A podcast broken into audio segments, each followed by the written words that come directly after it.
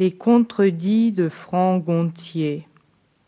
Auf einen wachen Tannenpolster setzt der Blader Pfoff und batzt sie. Im Kamin brennt gemütliches Feuer und die Zimmerwände rundum sind mit Zeiten ausstaffiert. Neben ihm liegt es sich da nie, weiß und zart, der glatte Haut, riecht wie ein rosa Pfirsich. So wie die zweite schaut, durch ein Spalt von ihrem Fenster.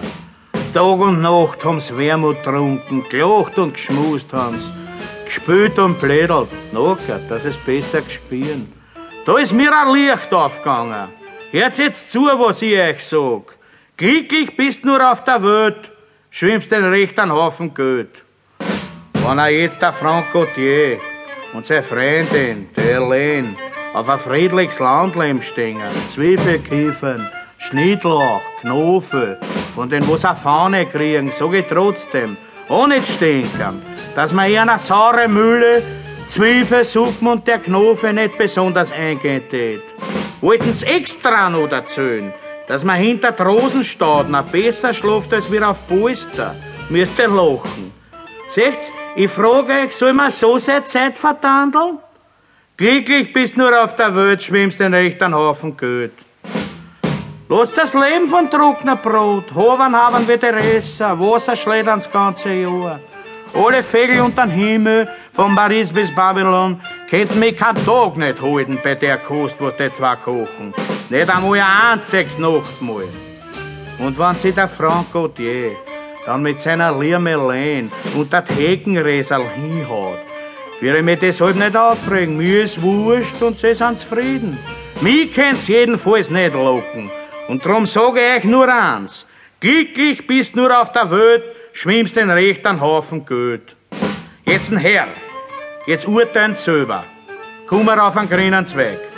Keiner soll mir deshalb besser. Aber schon als kleiner Bauer habe ich nie was anderes sagen gehört.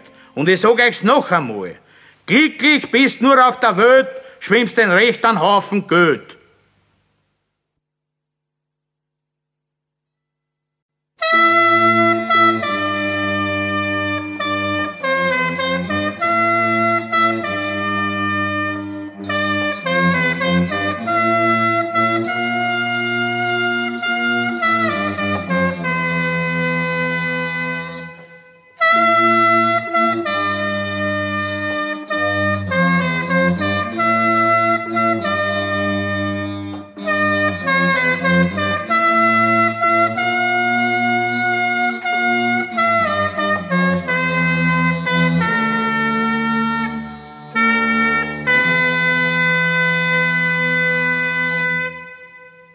Le Testament.